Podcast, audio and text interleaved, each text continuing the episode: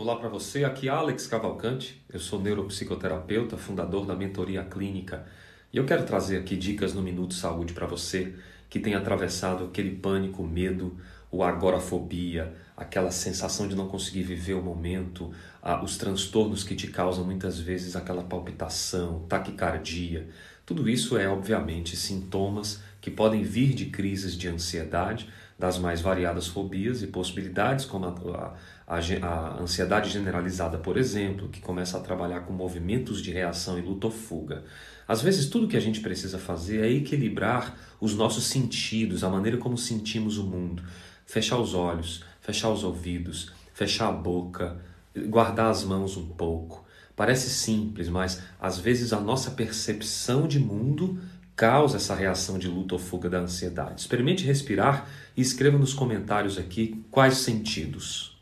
Inscreva-se no meu canal, ative o sininho de notificações, curta, comente e compartilhe. Oi para você, aqui Alex Cavalcante. Muito obrigado por ser parte dessa jornada de saúde integral. Acredite, há uma porta, sempre há uma saída. Compartilhe, sempre é tempo de reviver essa história diferente, uma nova história. Eu espero você para te ajudar. Acesse nossos links. Paz e bem.